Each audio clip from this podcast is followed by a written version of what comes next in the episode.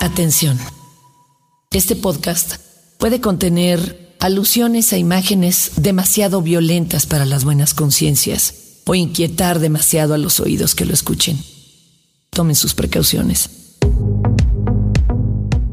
Escuchas. Escuchas un podcast de Dixon. Escuchas a Ulises García. Ulises García. El productor de podcast más importante de habla hispana. Por Dixon.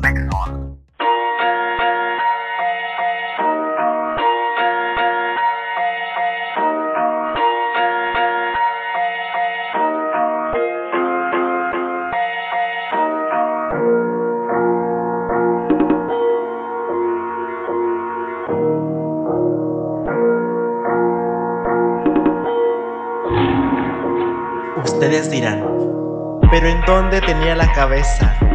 ¿En qué momento se le ocurrió cuando conoció semejante mundo que se antoja oscuro y es por demás luminoso gracias al dolor? Sí, yo era de los que se habían asustado, claro, en los 80 con ah, poca información, cero didáctica, nada de redes ni de computadoras personales cuando le llegaban a mi pareja una serie de videos clandestinos en donde una domina, por demás estrambótica y nada sensual, tenía amarrados a un chico y a una chica y ah, todo era soportable hasta que tomó un martillo, unos clavos, a ella le clavó en algo que parecía una bisagra o tabla de carnicero. Los senos los testículos. Sí. No, no era ningún torturador chileno en la época de la dictadura. Ellos agradecían a cada martillazo. Lo que sigue es tan difícil de describir como de ver. Solo lo diré una vez y es una de las prácticas que simplemente mm, no, no, no, no, no, no, no puedo aceptar. Se llama coprofagia. La señora defecó en la boca del joven y este comió lo que ella le otorgaba muy agradecido. Este video se hizo todo un mito en radioactivo entre los compañeros que querían verlo y que evidentemente el Warpy nunca prestó. Yo nunca quise entrar a esa práctica por eso, porque pues no tenía cómo hacerla.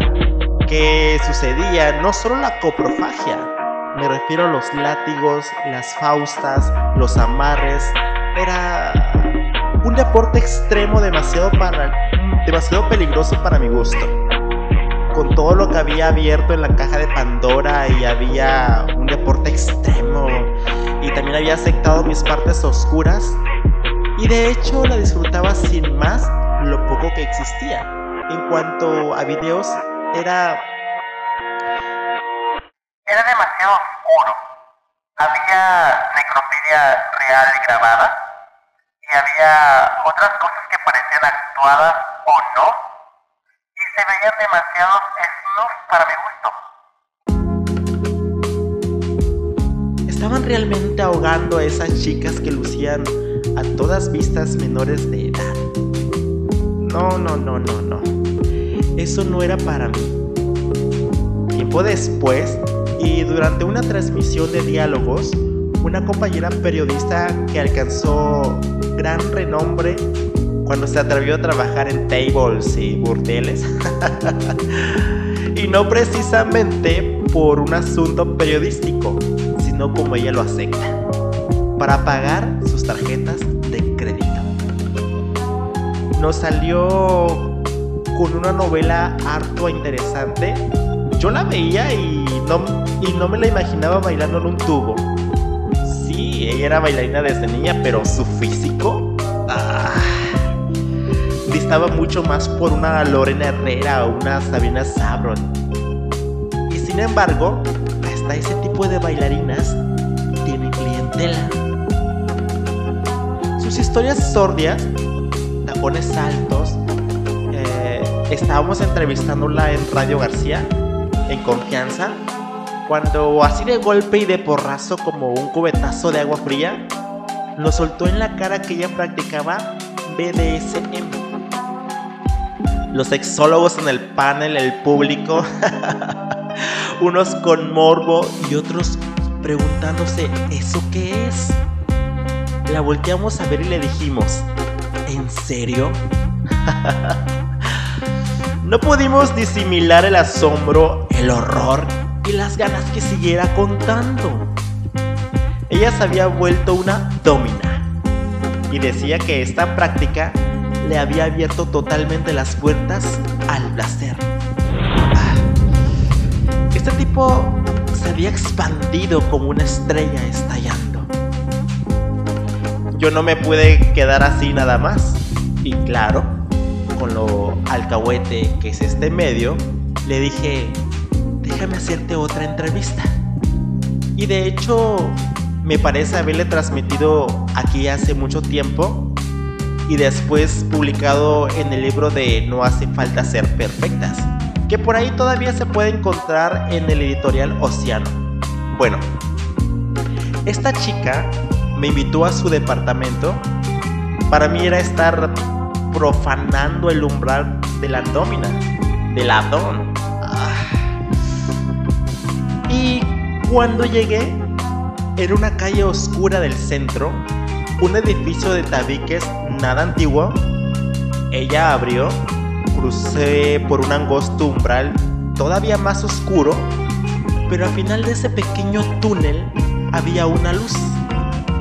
Y sí, en eso se convirtió el BDSM. Una luz al final del túnel oscuro que llamamos vida. Llegué a lo que era su sala, comedor, recámara, calabozo, y ahí tenía todos los artilugios. Una cruz de San Juan que si se preguntan cómo es, es una X y tiene colgando unos anillos y unas cadenas. Había unos tubos que pendían del techo. Yo todavía no sabía para qué era, pero es donde el ama, que a ella le viene muy bien, porque además de ser muy delgadita y poco pesada, va sosteniéndose para caminar con tacones en la espalda de sus sometidos. Y no hacer orificios en ningún órgano con esos tacones que ella usa. Va casi colgada, va haciendo todo un baile, simplemente delicioso para la vista y el sentido. Tenía por ahí unos amarres y látigos y justas tirados y me dijo, ¿qué quieres saber? Y yo le dije ansioso, todo. Me empezó a explicar me dijo cómo había originado la didáctica a este mundo, porque también cuando ella empezó no existían libros, ni mucho menos eh, que, había, que había que tener cuidado. Eso me lo repitió muchas veces en la plática y no cesaré en repetírselos. 50 sombras de Grey no son un manual. Ni siquiera se asoma lejanamente a lo que es la práctica que es solo un guiño. Ella me dijo, cuando te amarre nunca permitas que te amarren las muñecas o ningún tipo de articulaciones porque pueden cortar la circulación y morir en pocos minutos. Cuando te caminan encima, que no te toquen los riñones, cuando te golpeen, que tampoco te toquen esa parte del cuerpo, porque hay una práctica de golpear con el puño cerrado. Bueno, me pasó a decir una cantidad de cosas y ella daba por hecho que yo estaba dispuesto a practicarlo. En mi interior estaba encendiendo una llama y descubriendo un velo que ni yo mismo sabía a dónde iba a llegar.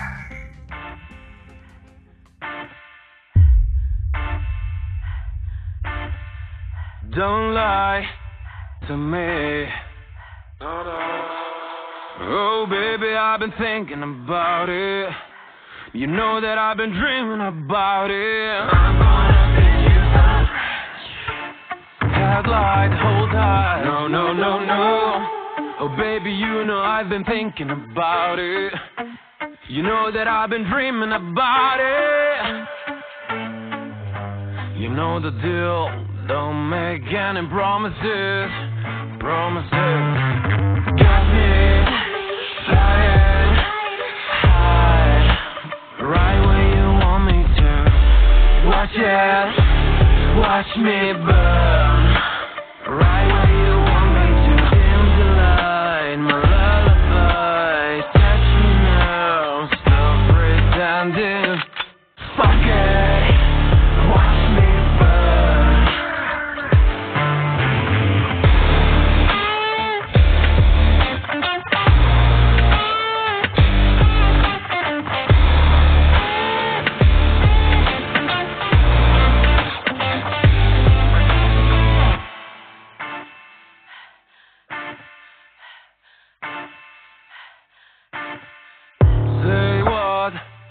you think. Oh, baby, I can lose my mind, yeah. You know that I can lose my mind, yeah. What do you want me to be?